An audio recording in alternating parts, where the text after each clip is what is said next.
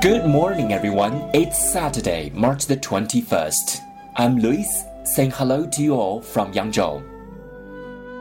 大家周六早上好，今天是三月二十一号，我是 Lewis，在扬州给大家晨读。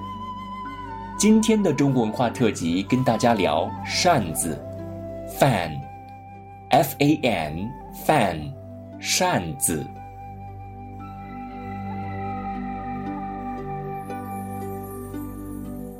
fans, shanzi, are not only implements but also works of art and symbols of status in China.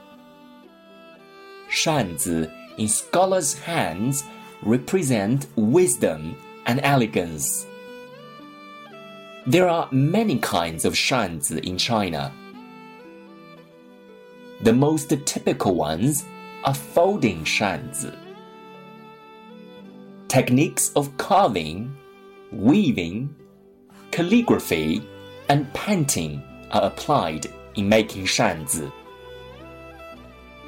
Shanzi are not only implements which bring a cool breeze, but also works of art.